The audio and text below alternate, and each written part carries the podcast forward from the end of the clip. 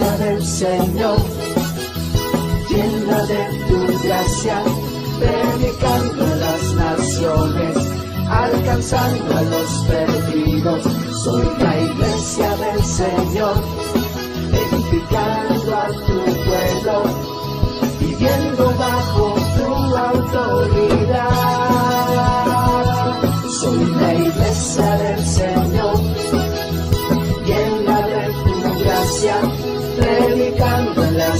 las naciones, alcanzando a los perdidos. Soy la iglesia del Señor, edificando a tu pueblo, viviendo bajo tu autoridad.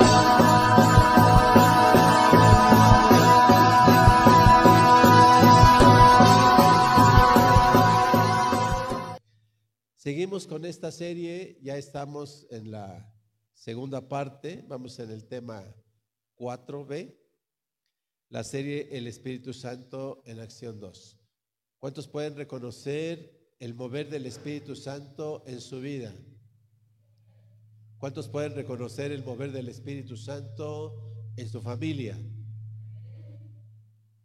¿Y cuántos pueden reconocer de los que estamos acá, verdad? Podemos reconocer el mover del Espíritu Santo en la congregación. Son los tres niveles donde el Espíritu Santo se mueve en la vida del creyente. El Espíritu Santo se mueve en tu corazón, en tu propia vida. Se mueve para transformar nuestra vida, para hacernos criaturas nuevas, para hacernos una nueva creación. El Espíritu Santo se mueve para hacernos nacer de nuevo para poder ver el reino de Dios. El Espíritu Santo se mueve en nosotros para poder llevarnos y entrar al reino de Dios. Amén. Pero también el Espíritu Santo se mueve en la familia, allá en el hogar, allá en la casa.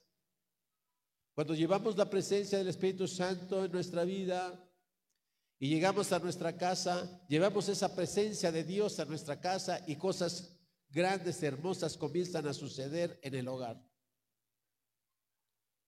Comienzan a haber sanidades, comienzan a haber restauraciones, comienzan a haber liberaciones, comienzan a haber cosas importantes, transformaciones en el hogar.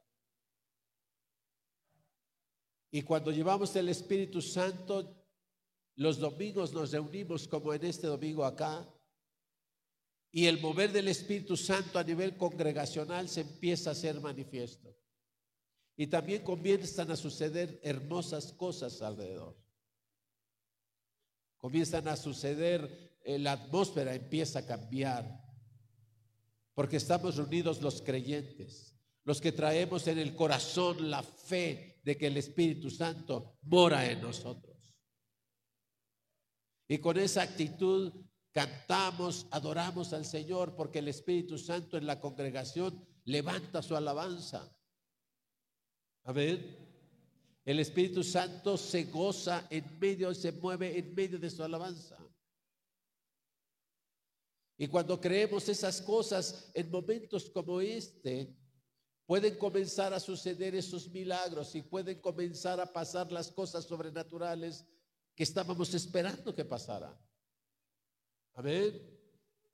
Por eso, esta serie del Espíritu Santo en acción es una serie importantísima para el creyente. Muy importante entender y, establecer esa comunión con el Espíritu Santo.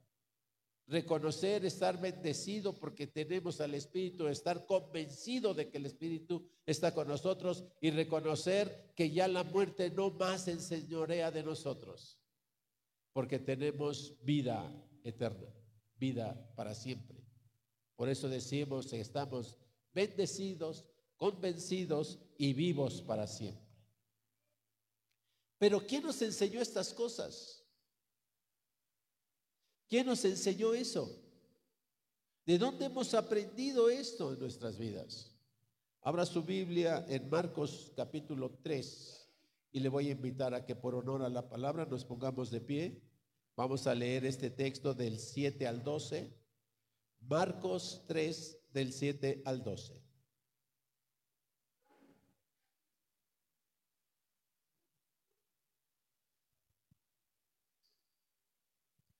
Recuerde que si usted tiene a su lado a alguien que no tenga Biblia, invítele, compártale, dígale, mira, vamos a leerla juntos. Cuando lo tenga, dígame. Marcos 3, versículos del 7 al 12. Dice la palabra del Señor. Mas Jesús se retiró al mar con sus discípulos y le siguió gran multitud, diga conmigo, gran multitud de Galilea y de Judea, de Jerusalén, de Idumea, del otro lado del Jordán y de los alrededores de Tiro y de Sidón. Oyendo cuán grandes cosas hacía, grandes multitudes vinieron a él. Y dijo a sus discípulos que le tuviesen siempre lista la barca a causa del gentío para que no lo oprimiesen, porque había sanado a muchos de manera que por tocarle, cuantos tenían plagas caían sobre él.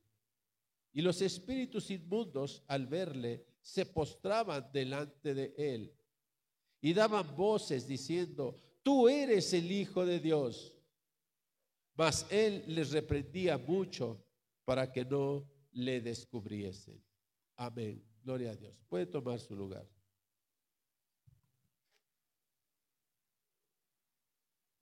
Que nos enseñó estas cosas, a reconocer que somos bendecidos, el que nos convence de la fe. Y el que nos da la vida eterna, el que nos dijo que Él venía a darnos vida y vida en abundancia, es Cristo. Y dice aquí que Él atendía a multitudes. Por eso le dije, diga conmigo multitudes. A ver otra vez, diga conmigo multitudes. así es que Dios es un Dios para las multitudes. Es un Dios para usted, para mí, en lo individual, pero también es un Dios para multitudes. Es un Dios que no se eh, achicopala o que no se retrae porque multitudes están buscándole. Usted sabe que en el mundo hay millones y millones de, personas que están buscando a Dios.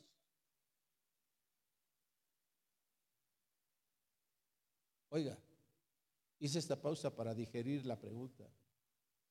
Usted sabe que hay millones y millones de personas en el mundo que están buscando a Dios. En tu familia hay gente que está buscando a Dios.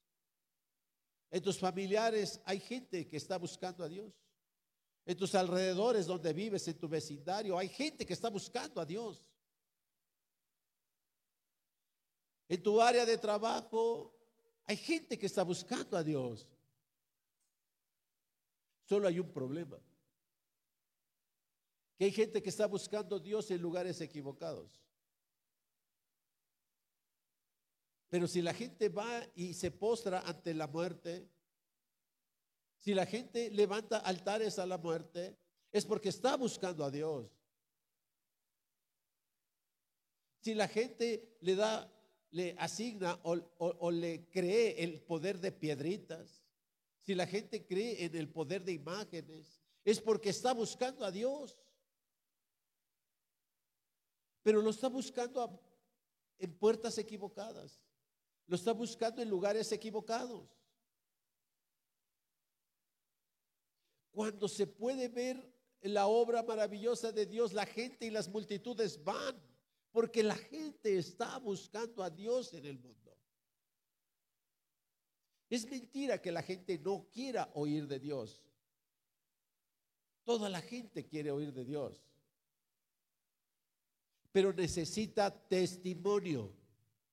Diga conmigo testimonio. La gente necesita testimonio para creer que ha encontrado a Dios. Usted y yo estamos acá porque hemos tenido testimonio. Porque hemos oído cosas o hemos visto cosas. Estas multitudes que buscaban a Jesús, dice que la buscaban porque Él había sanado a muchos. Se corrió la voz. Hay un hombre que camina, hay un hombre que dice que es el Hijo de Dios, hay un hombre que dice que es el Mesías y da testimonio de lo que es. Llegan los enfermos y sanan. Llegan los poseídos y son liberados. Hace milagros de multiplicación de los alimentos. Restaura personas que no tenían brazo. Los restaura, les da un brazo de no haber tenido brazo, les da brazo. De hacer ciegos de nacimiento, ven. Hay un hombre que está haciendo cosas sobrenaturales por ahí. Así es que la humanidad está buscando a Dios, pero necesita testimonio. Cuando tú llegas a una congregación y cuando llegaste seguramente a esta, igual que toda la gente, andamos buscando a Dios. Queremos encontrar y que nos encuentre Dios, que Dios nos vea y ver a Dios. Y queremos llegar y ver testimonio. Y muchas veces llegamos a una iglesia y no vemos testimonio y nos vamos. ¿A dónde nos vamos? A buscar a Dios en otro lado. A ver dónde puedo encontrar ese testimonio. Y Jesús ya no está aquí. Jesús, vivió aproximadamente 33 años dice que murió aproximadamente en el 33, comenzó su ministerio alrededor de los 30 años y tres años duró su ministerio aproximadamente. Después fue crucificado, murió, ¿verdad? Resucitó, estuvo 40 días con sus discípulos y de los 40 días después ascendió y regresó con su padre al reino. Jesús ya no está aquí. Pero dijo, me voy y no los dejaré huérfanos, no los dejaré solos, les enviaré al consolador. Y el Espíritu de Dios estará con ustedes. Así es que yo estaré con ustedes, no os aflijáis. Yo estaré con ustedes hasta el fin del mundo. Amén.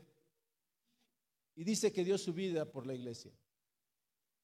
Y ahora, ¿quién hace, los, ¿quién hace las grandes obras que hizo Jesús?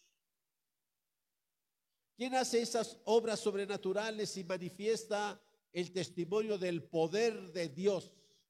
Porque dice la escritura que hay que expandir el reino. Pero dice la escritura que el reino no es comida ni bebida. El reino no tiene que ver con lo que comes o, con lo que bebes. Cuando nos dice no comas esto, no bebas aquello, dice, dice la escritura que el reino no tiene que ver con comida ni bebida. Dice el reino de Dios es poder. Esto dice la escritura. El reino de Dios es poder. Y acabamos de cantar. Y poder para salvar es el Dios que adoramos, todopoderoso y soberano. Es poder para salvar. Así es que la gente anda buscando el Dios todopoderoso, el reino de Dios. Y de alguna manera estamos cumpliendo el mandamiento de Jesús cuando dijo, busquen primeramente el reino de Dios y su justicia. Busquen primeramente el reino de Dios y su justicia. Eso les predicaba a estas multitudes. Eso les decía, busquen primeramente el reino de Dios y su justicia. Y ellos podían ver el reino de Dios en Jesús porque Jesús manifestaba el poder del reino. Llegaban enfermos y sanaban. Jesús manifestaba el poder del reino. Llegaban poseídos y se liberaban. Y dice en el texto que los espíritus inmundos veían a Jesús y los mismos espíritus inmundos se postraban. Y le decían, tú eres el Hijo de Dios. Y dice que Jesús los reprendía y le decía a los espíritus inmundos, cállense. Porque estaba iniciando el ministerio de Jesús, faltaba que hiciera muchas cosas. No era el tiempo que tenía que ser revelado que él era el Hijo de Dios. Pero hasta el mismo demonio reconocía que era el Hijo de Dios y se postraba. Ese es el poder del reino. A la partida de Jesús, Él preparó discípulos. Todos sabemos eso. Él eligió a doce y los preparó y los trajo consigo y andaban con Él y comían con Él y vivían con Él y caminaban con Él y iban a donde Él iba para aprender. Y a su partida les dijo, cosas más grandes van a hacer ustedes. ¿Han visto grandes señales del poder del reino? ¿Han visto las sanidades milagrosas? Cosas más grandes van a ver ustedes y cosas más grandes van a hacer ustedes. Y aquellos hombres preparados por Jesús, que se convirtieron en sus discípulos, levantaron la iglesia. Y la primera vez que empezaron a hablar del poder del reino, aquella mañana en el Pentecostés, ¿verdad? Que Pedro decide salir del aposento alto donde lenguas de fuego fueron repartidas y 120 personas fueron ungidas con el poder del Espíritu Santo. Aquella misma mañana, Pedro salió inspirado y motivado por el Espíritu Santo y empezó a predicar y aquella misma mañana se empezó a manifestar el poder de Dios. Tres mil personas se convirtieron al hablar Pedro. No por la voz de Pedro, sino por el poder del Espíritu que estaba en Pedro. Y surge la iglesia. Y se comienza a levantar una iglesia. La iglesia de Jesucristo. Empoderada. Y dice que por esa iglesia dio su vida. Así es que usted y yo que estamos acá, dos mil años de repente se nos ha olvidado. ¿Cuál es la misión de la iglesia? Se nos ha olvidado que la misión de la iglesia es ir a todas las naciones y hacer discípulos. Y hay que enseñarles el poder del reino. Amén. Así es que, más que hacer liturgias, Jesús no levantó una iglesia para hacer tantas liturgias. Jesús levantó una iglesia para que fuera testimonio del poder del reino. Y me seréis testigos, dice. Id a todas las naciones. Vayan a las multitudes. Y sean testigos del poder del reino. Testifiquen. Y vayan y hagan las grandes cosas que ustedes vieron. Pues han recibido el poder para hacerlas. Han recibido el poder para sanar. Han recibido el poder para echar fuera demonios. Vayan y hagan eso. Y hagan discípulos. Vayan y muestren la luz del reino. Por eso nos dijo, ustedes son la luz del mundo. Ustedes son la sal de la tierra.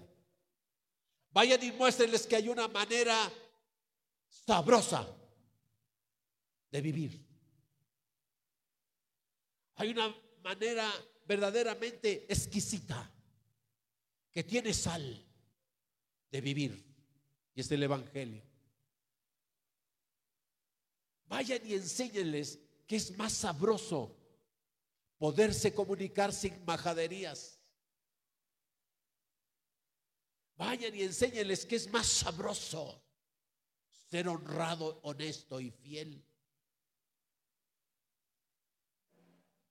Sáquenlos de las mentiras.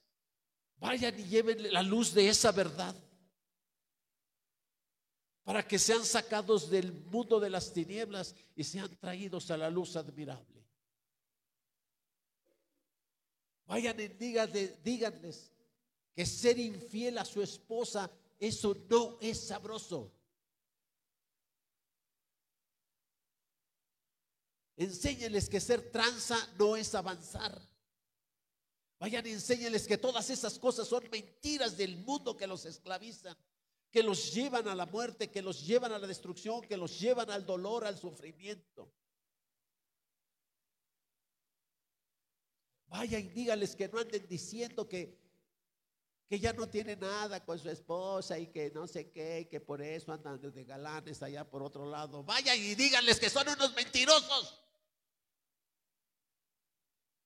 Vaya y díganles que hay una verdad y que en esa verdad hay sal, hay sabor.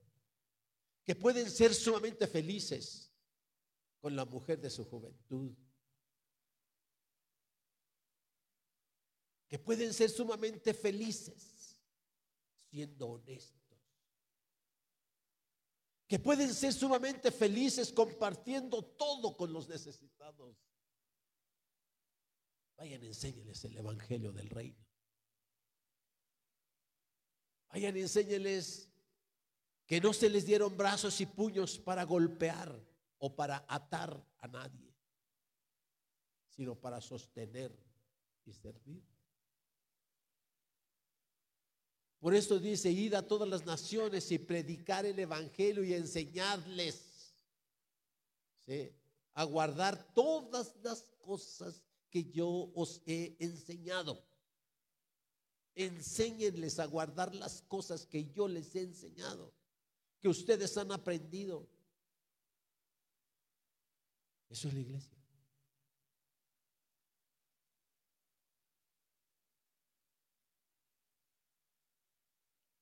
y yo estaré con ustedes hasta el fin del mundo. Vaya Mateo 18, 20.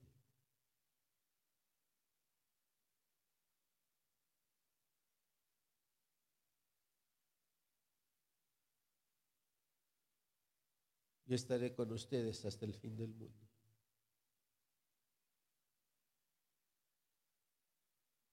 Mateo 18, 20 lo tiene. Allá está ahí. Dice la palabra del Señor, porque donde están dos o tres congregados en mi nombre, ahí estoy yo en medio de ellos.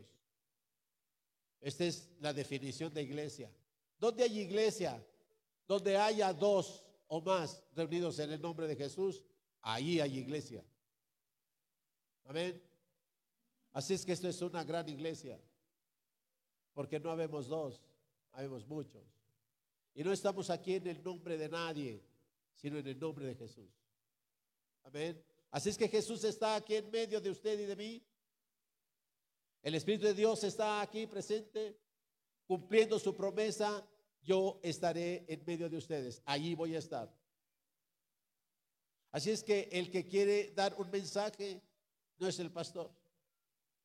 Es Dios que quiere dar un mensaje y decirles, quiero recordarles la función y la tarea de una iglesia. Y la función y la tarea de una iglesia no es levantar templos y hacer murallas. Porque él dijo claramente a sus discípulos cuando le presumieron las, la construcción del templo de Jerusalén, mira maestro, qué bonito templo. ¿eh? Jesús así como casi riéndose, va. Ay, este templo se va a derrumbar y no va a quedar piedra sobre piedra. Pero en tres días les dijo, yo voy a levantar otro templo. En tres días voy a edificar otro templo. Porque de este templo hecho de tabiques y de piedras y demás no va a quedar nada. Jesús les estaba diciendo, se acabó el tiempo de que el templo es la casa de Dios. La casa de Dios van a ser ustedes. El templo vas a ser tú. Por eso dice la escritura que nosotros somos piedras vivas. Cada uno de nosotros está, es parte del templo de Dios, donde mora su espíritu. Y Dios ya no está en el lugar santísimo. Dios ya no está en un nicho ahí guardado, metido. Dios ya no está allá sentado en el cielo, ¿verdad? Ahí como espectador en una hamaca viendo a ver qué hacemos los hombres. Dice que ahora Dios mora en nosotros. Su Santo Espíritu está en ti y está en mí. Así es que te invito a que levantes tus manos y di, estas manos son tus atrios. Ahora toca tus piernas y di, estas piernas son tus atrios. A ver.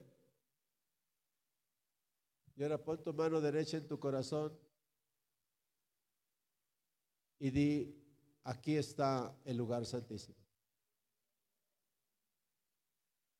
Porque tu espíritu mora aquí. Amén. ¿Sí? Da un aplauso al Señor porque eso es un regalo de parte de Dios. ¿Ok?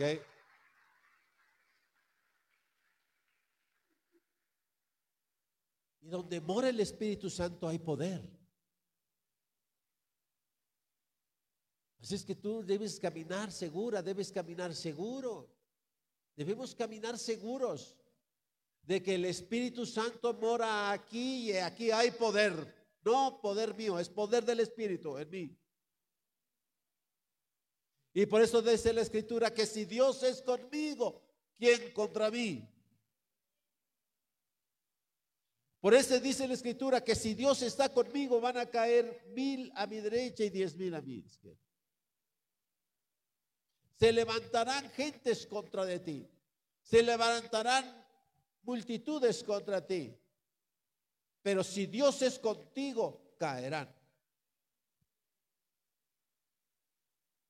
Por eso caminamos confiadamente.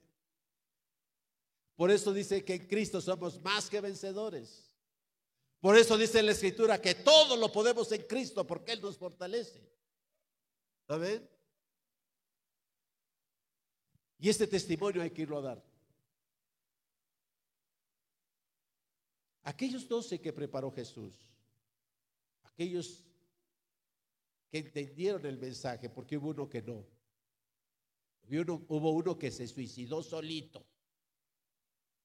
Dios no le castigó. De los doce discípulos, uno no entendió y no recibió a Jesús no entendió el poder del Espíritu derramado sobre todos ellos. Y fue y entregó por unas monedas, fue, entregó a Cristo. El traidor. Pero Jesús no le hizo nada. Comió con él, convivió con él. Y cuando llegó el momento todavía le dijo, lo que has de hacer, hazlo ya. Y aquel solito se suicidó, solito, solito, ¿eh? Cuando se dio cuenta que había cometido error. Ni siquiera alcanzó a entender el mensaje de Juan el Bautista. Generación de víboras. Arrepentíos porque el reino de los cielos se ha acercado. Porque aquel, si se hubiese arrepentido, hubiese regresado a Jesús y le hubiera dicho, perdón, Señor, yo soy el que te entregó, pero me arrepiento. Y el Señor le hubiese perdonado. Y seguramente hoy estaría con Jesús también en el paraíso. Pero no, no fue con Jesús. Fue con los fariseos y les aventó las monedas y se echó a correr todo loco, ¿verdad? Y solito se cortó la cabeza. Solito se ahorcó. Pero al, punto que, que, quiero llegar es a los otros once, los que sí recibieron a Jesús, los que sí recibieron su enseñanza y recibieron el empoderamiento del Espíritu Santo. Dice que reconocieron tanto eso que cuando Pedro entró, se acercó a las puertas del templo y estaba un paralítico ahí limosnero, extendió la mano y le dijo, una limosnita. Pedía dinero. Y Pedro le dijo, no tengo oro ni tengo plata, pero de lo que tengo te doy. lo tocó y le dijo, levántate y se levantó al instante y fue sanado de su parálisis. No tengo oro ni tengo plata. Fue la frase de Pedro, no tengo oro ni tengo plata, pero de lo que tengo te doy. Y lo que tengo es el poder del Espíritu Santo que mora en mí. Y se levantó y sanó. Esa iglesia de hace dos mil años, casi dos mil años, esa iglesia es la misma de hoy. Porque Dios es el mismo, Dios no cambia. La iglesia de hoy no es diferente a aquella iglesia. Los propósitos de Dios no han cambiado para la iglesia, son los mismos. Dios quiere que vayamos y hagamos discípulos. Dios quiere que demos testimonio del poder del reino que obra por la presencia del Espíritu en nuestras vidas. No quiere que andemos mendigando. No quiere que estemos enfermos. No quiere que seamos pobres, miserables, ciegos y desnudos, dice Apocalipsis. Quiere que la presencia de Dios sea manifiesta en nuestras vidas. No quiere gente lloriqueando.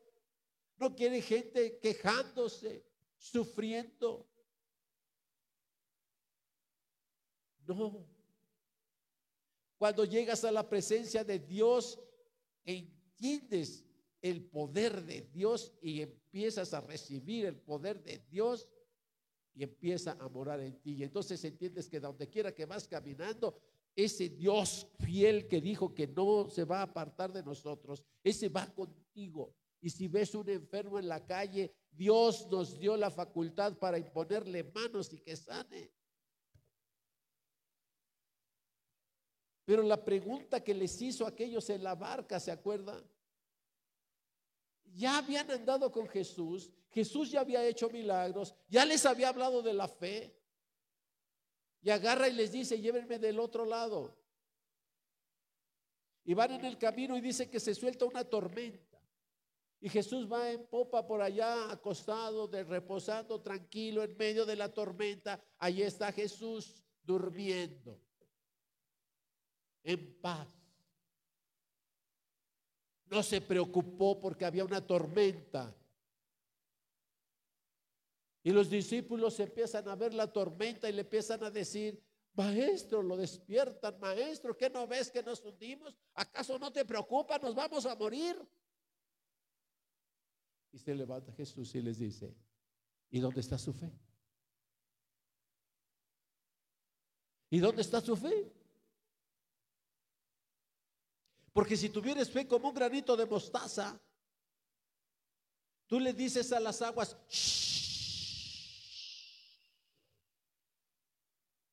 Y eso fue lo que hizo Jesús. En sus narices les dijo, mira lo que es la fe. Y le hizo al viento y a la tempestad de, de aquella tormenta, Jesús le dijo así, Y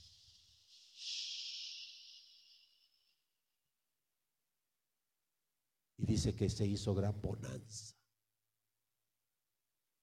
Todo quedó tranquilo. Y aquellos dijeron, ¿quién es este que hasta los vientos le obedecen?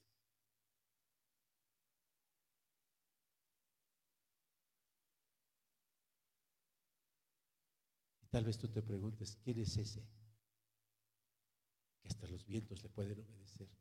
Y el Señor te dice ahora, el mismo que está en ti.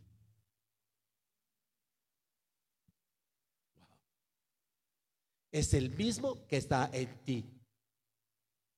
Así es que ese que está en ti, por ese que está en ti, en tu corazón, en tu lugar santísimo, ese que está ahí, desde ahí, desde el corazón, tú le puedes decir a las tormentas,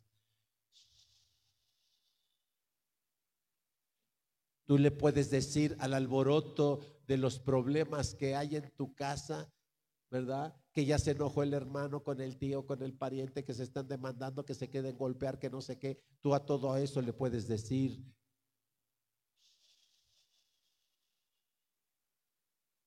Y la gente se va a quedar quieta y va a dejar de pelear. ¿Sí? Tú le puedes decir a ese que quiere atrapar a tu hija, a tu hijo, hacia las adicciones, hacia la perversidad.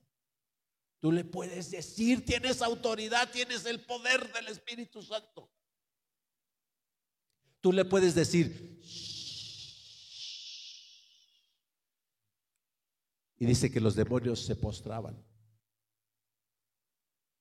Y cuando tú vayas convencido de que el Espíritu de Dios, porque es promesa de Dios, no es promesa de hombres, está contigo y te dio la autoridad para poderlo hacer, tú le vas a decir así y esos espíritus que quieren atrapar a tu hijo en drogas, en, perversiones, esos los van a soltar así.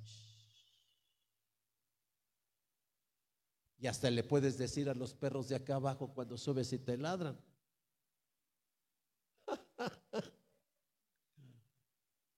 Solamente les puedes decir así, mira.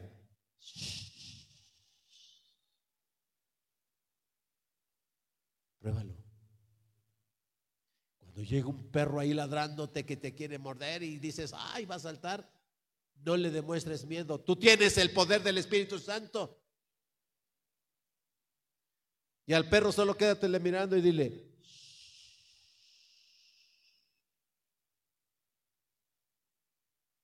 El perro va a agachar la cabeza, va a mover la colita y se va a ir. Amén. Pero necesitas estar tres cosas. Bendecido, convencido y vivo para siempre. Amén. Sí, apláudele al Señor.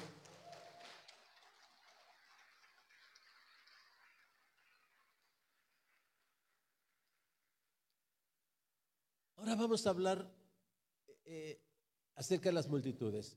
O sea, esta es la predicación de Jesús. Y fue la predicación de los apóstoles. Los apóstoles predicaban el poder de Dios. Hoy en día nos hemos desviado un poquito porque es que yo quiero predicar. Y piensan que predicar es lo que yo estoy haciendo ahorita aquí.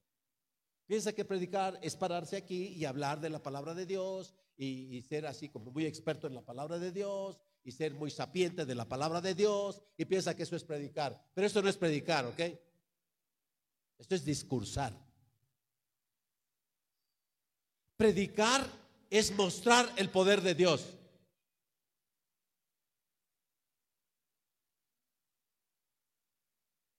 No es hablar nada más.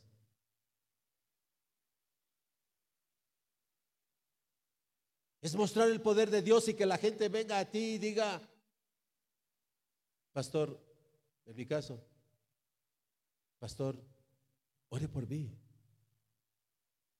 Estoy mal. Y que tú reconozcas, que uno pueda reconocer que no soy yo, que es el poder de Dios que mora en mí. Y que le puedo decir, sí hermano, déjeme orar por usted y saber que va a sanar y saber que sus problemas se van a resolver.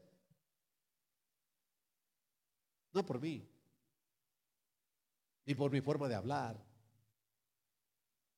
sino porque el poder de Dios está en mí. Y le puedo decir, no tengo oro ni tengo plata, pero de lo que tengo te voy a dar. Y tus problemas van a sanar.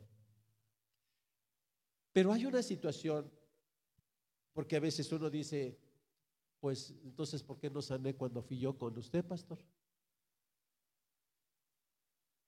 ¿Sabe usted que muchos no sanaron de los que iban con Jesús? Porque Jesús les preguntaba, ¿puedes creer eso? Es decir, ¿puedes creer que yo te puedo sanar? Y, y cuando le dijeron, Creo, Señor, creo. Nomás les dijo, sé sano. Tu fe te ha salvado.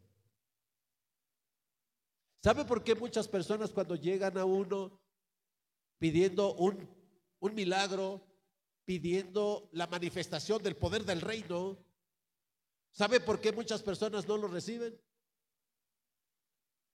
Porque llegan pero sin creer. Es por eso.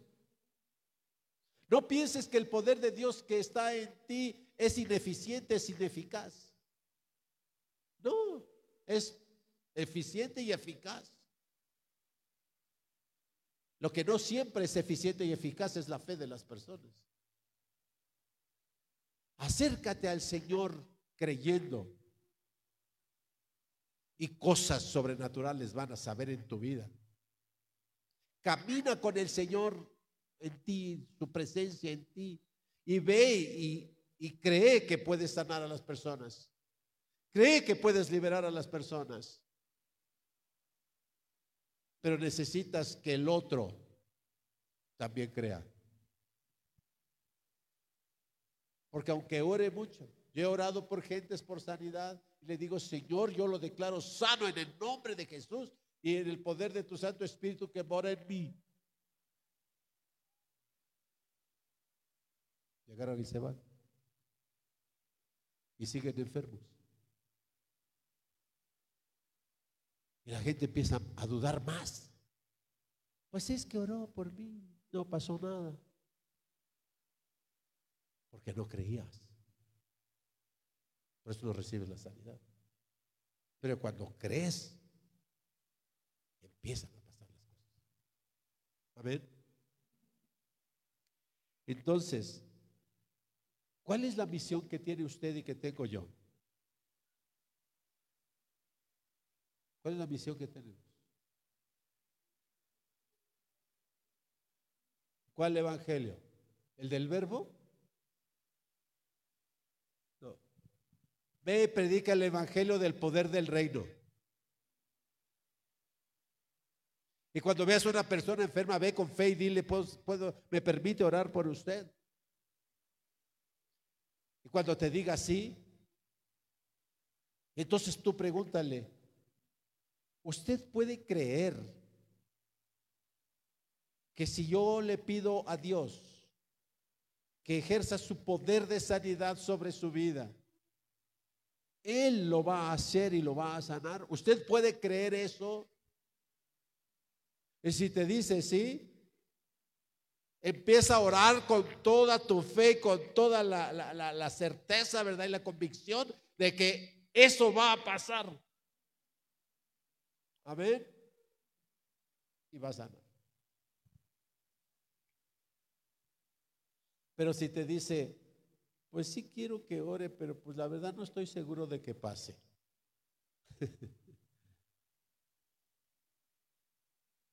Podría decirte que mejor ni ores. No, mejor. Otro día, hermano, puedo orar por usted. Ya acá aparte puedes orar y decir, Señor, dale fe a este hombre. Dale fe a esta mujer. ¿Por qué no cree? No oro para que sane, sino primero oro para que le des fe. Porque una vez que tenga fe, cuando yo me acerque y ore, van a pasar las cosas. Amén. Nuestra meta como iglesia no es hacer multitudes. Nuestra meta no es decir, ay, es que ya somos 400, ya somos mil, ya somos dos mil congregantes, qué éxito. Nuestra meta no es esa, la meta de la iglesia no es esa. La meta de la iglesia es hacer discípulos. La meta de la iglesia es hacer discípulos. La meta de Jesús era hacer discípulos. Y luego les dijo que fueran a hacer lo mismo. Ya son mis discípulos, ahora vayan y hagan discípulos. Ya fueron empoderados como yo fui empoderado en el bautismo. Una eh, dice que se posó el Espíritu Santo en forma de paloma sobre mi cabeza. Fui empoderado por el Espíritu. ¿sí? Y ustedes han recibido en el, en el Pentecostés el mismo poder del mismo Espíritu. Ahora ya son mis discípulos. Ahora vayan y hagan discípulos. Vayan, enseñen las señales y prodigios que pueden hacer en el nombre de Jesús. Ese es el llamado que tenemos todos. Y no necesita ser pastor y no necesita ser líder para hacer eso. Solo necesita ser creyente. Ser discípulos. Así es que este discurso, si quiere llamarlo sermón, esta predicación, como quiera llamarle, este mensaje de hoy, es a recordarte que tú fuiste llamada, llamado a ser discípulo de Jesús. Y que como discípulo de Jesús has recibido el Espíritu Santo y que tienes el poder del Espíritu para ir y hacer lo mismo con los demás. Recibe el nombramiento, eres discípulo de Cristo. Amén. Y como discípulo tienes una tarea. Ahora entienden, le hablo a todos los servidores, los que están sirviendo en la iglesia en algún ministerio. El llamado no es en primera instancia hacer estas cosas que estamos haciendo aquí. El llamado de Dios para mi vida no es pararme en un altar y estar predicando aquí. El llamado de Dios que me ha dado es para que en mi vida, en todas las áreas de mi vida, yo vaya y dé el testimonio de Cristo en mi vida. Esta tarea de pararme en el altar a predicar es secundaria. No es la tarea que Dios, primaria que Dios me da. La tarea primaria es ir a sanar enfermos, a liberar al cautivo, a llevarle las buenas nuevas de salvación a los oprimidos. Amén. Así es que vengan los que están enfermos, porque esa es la tarea que tenemos todos. Por eso muchas veces o algunas veces yo no lo hago mucho, pero hay predicadores que sí lo hacen casi cada domingo. Cada domingo al terminar o cuando va terminando el mensaje, ¿verdad? Hacen lo que le llamamos llamado. Le dicen a la gente, los que quieran venir al altar, vengan al altar. Porque hoy vamos a manifestar el poder de Dios. El poder de Dios en sanidades y el poder de Dios en liberaciones. Te sientes atrapado por espíritus de pornografía, te sientes atrapado por espíritus de adicción, te sientes atrapado por espíritus de mentira, te sientes atrapada o atrapado por espíritus de infidelidad. Hoy puedes ser liberado. Esos espíritus se pueden ir de tu vida, te pueden hacer libre. Te sientes atrapado por la opresión, ¿verdad? Porque te has metido en, otras puertas buscando a Dios en lugares equivocados.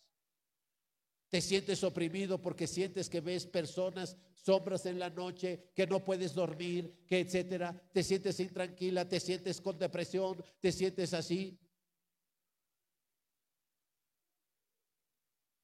Por eso a veces hacemos el llamado.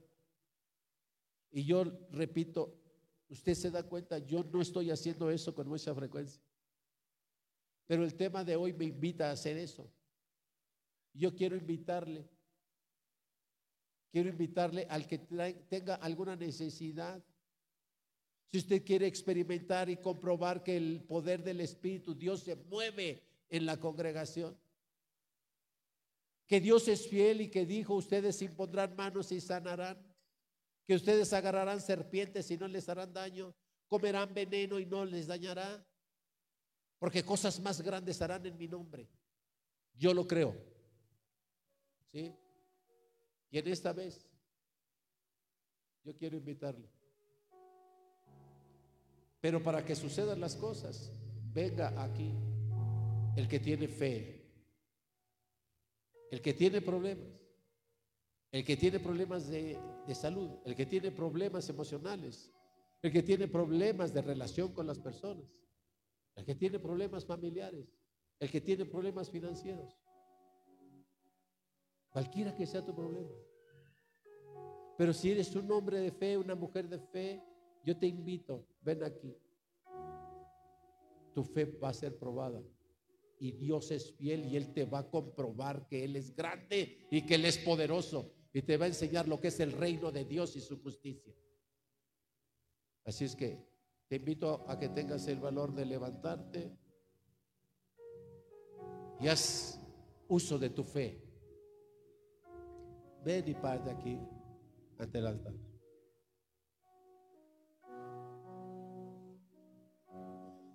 Y recuerda que esto es lo que el Señor quiere que haga la iglesia.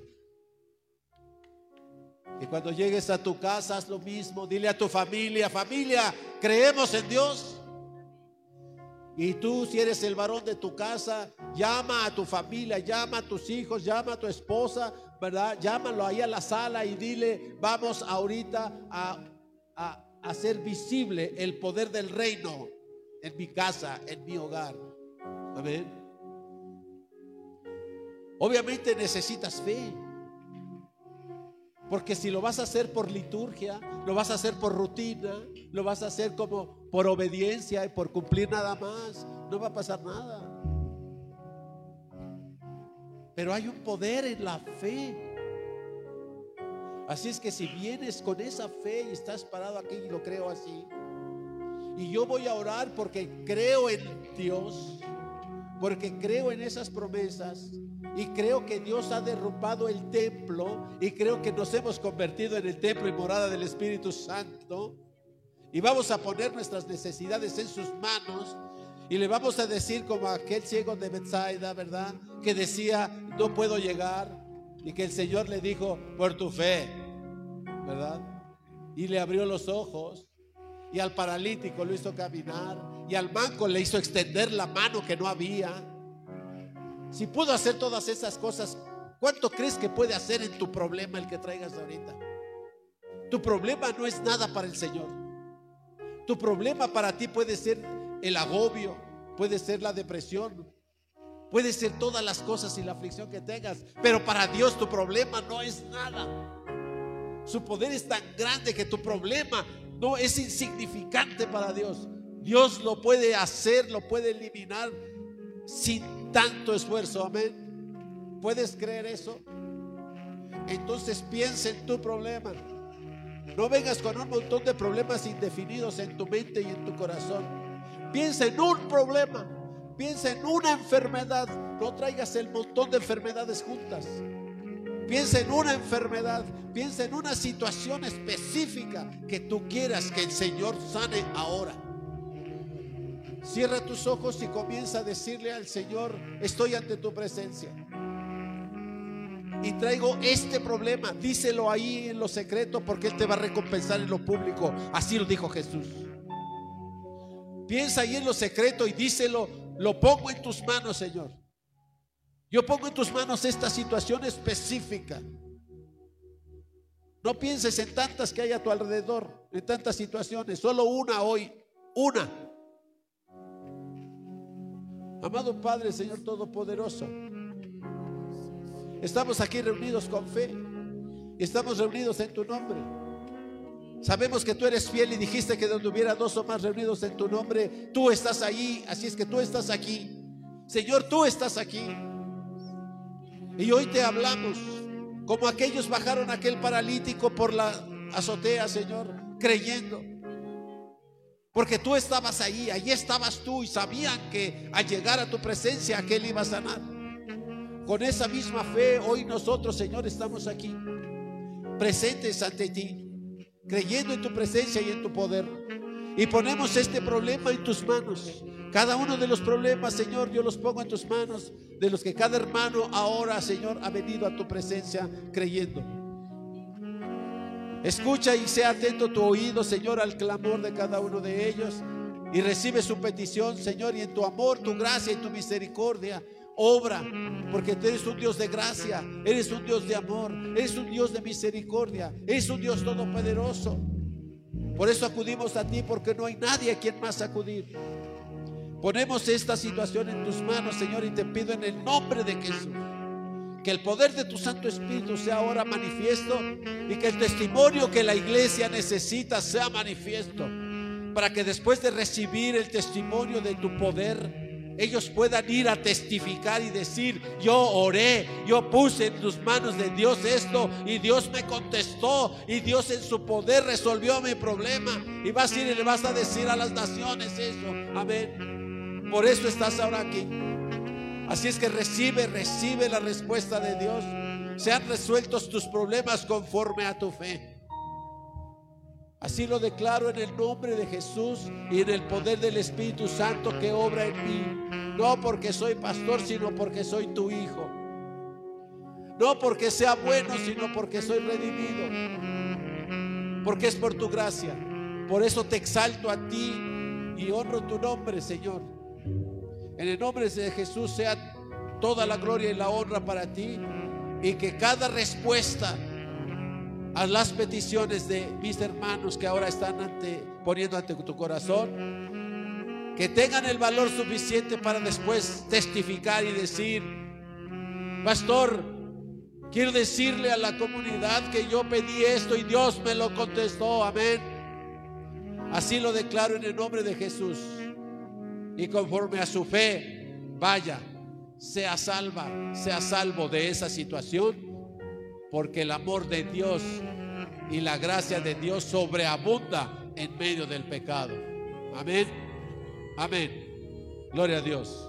Lo declaro sano y libre de esta situación en el nombre de Jesús. Amén. Dele gloria a Dios. Amén.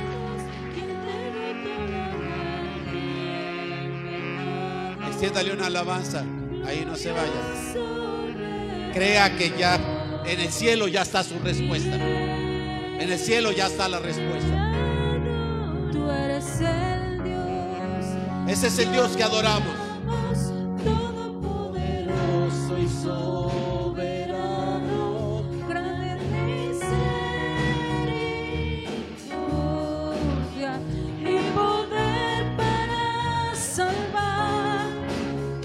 eres el Dios que adoramos,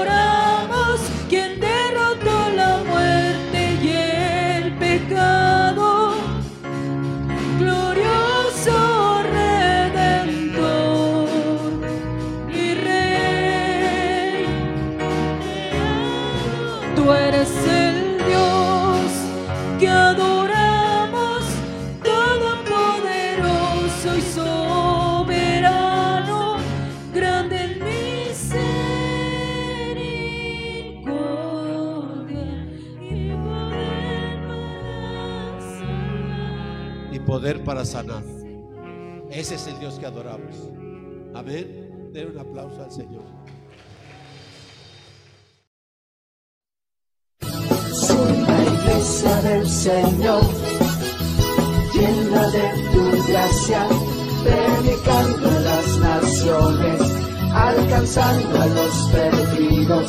Soy la iglesia del Señor, edificando a tu pueblo,